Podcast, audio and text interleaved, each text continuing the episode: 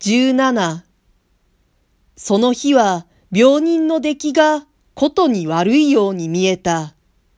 私が川屋へ行こうとして席を立ったとき、廊下で行き合った兄は、どこへ行く？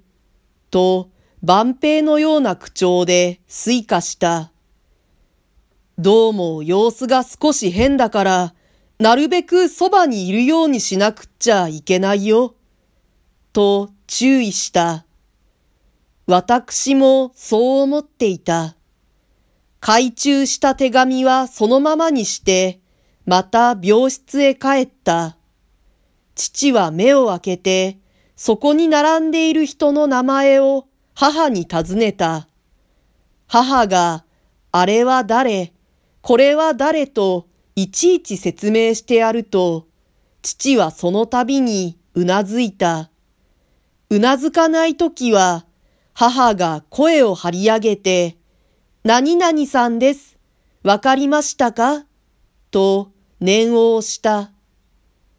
どうも、いろいろお世話になります。父はこう言った。そうして、また昏睡状態に陥った。枕辺を取り巻いている人は、無言のまま、しばらく病人の様子を見つめていた。やがて、そのうちの一人が立って、次の前出た。すると、また一人立った。私も三人目に、とうとう席を外して自分の部屋へ来た。私にはさっき懐へ入れた郵便物の中を開けてみようという目的があった。それは病人の枕元でも容易にできる所作には違いなかった。しかし書かれたものの分量があまりに多すぎるので、一息にそこで読み通すわけにはいかなかった。私は特別の時間を盗んでそれに当てた。私は繊維の強い包み紙を引き裂くように裂き破った。中から出たものは縦横に引いた径の中へ行儀よく書いた原稿用のものであった。そうして封じる便宜のために四つ折りに畳まれてあった。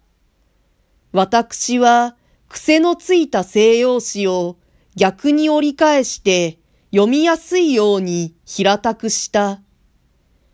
私の心はこの多量の紙と陰気が私に何事を語るのだろうかと思って驚いた。私は同時に病室のことが気にかかった。私がこの書き物を読み始めて、読み終わらない前に、父はきっとどうかなる。少なくとも、私は兄からか母からか、それでなければ叔父からか、呼ばれるに決まっているという予覚があった。私は落ち着いて先生の書いたものを読む気になれなかった。私はそわそわしながら、ただ最初の一ページを読んだ。そのページは下のように綴られていた。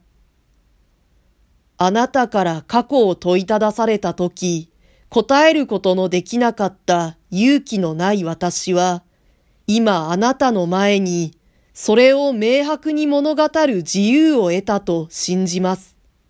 しかし、その自由は、あなたの状況を待っているうちには、また失われてしまう世間的の自由に過ぎないのであります。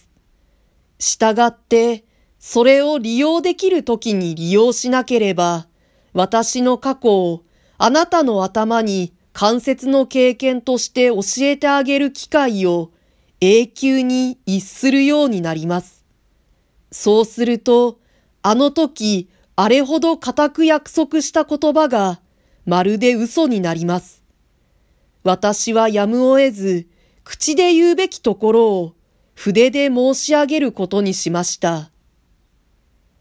私はそこまで読んで、初めてこの長いものが何のために書かれたのか、その理由を明らかに知ることができた。私の衣食の口、そんなものについて先生が手紙をよこす気遣いはないと、私は初手から信じていた。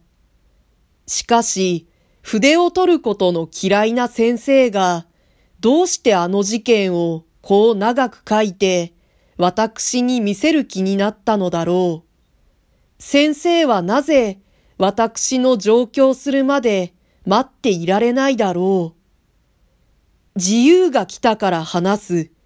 しかしその自由はまた永久に失われなければならない。私は心の内でこう繰り返しながら、その意味を知るに苦しんだ。私は突然不安に襲われた。私は続いて後を読もうとした。その時、病室の方から私を呼ぶ大きな兄の声が聞こえた。私はまた驚いて立ち上がった。廊下を駆け抜けるようにして、みんなのいる方へ行った。私はいよいよ父の上に最後の瞬間が来たのだと覚悟した。